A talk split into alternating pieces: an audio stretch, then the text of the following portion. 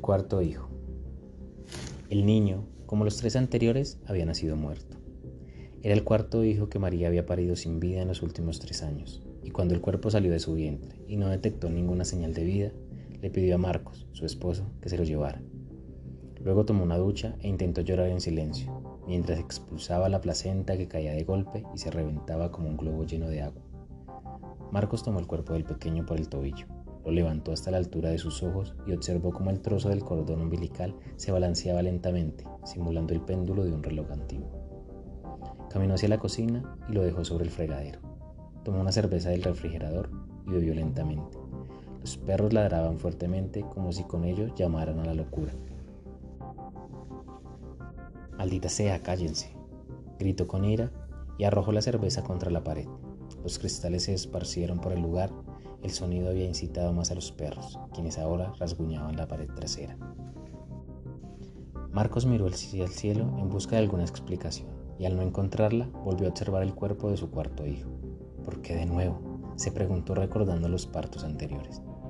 El primero se había adelantado tres meses, en una larga noche de lluvia, como si esta presagiera la tragedia, y les hizo imposible viajar al hospital del pueblo.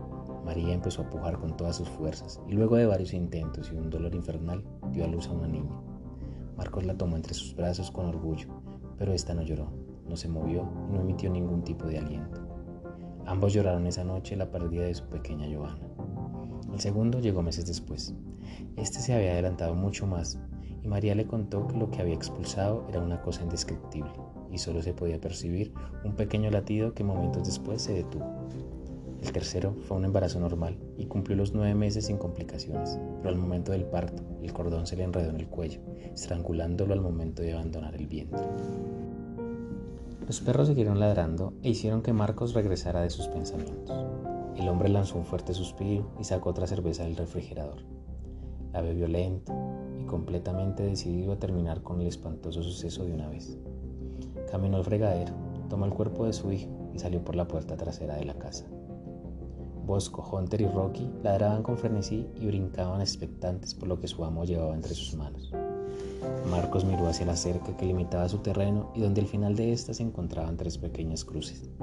Caminó hacia el cuarto de herramientas para buscar una pala y un pensamiento llegó a su mente lleno de blasfemia e ira. ¿Qué más da si se los doy a los perros? Sin pensarlo, arrojó el cuerpo al suelo y regresó a la casa.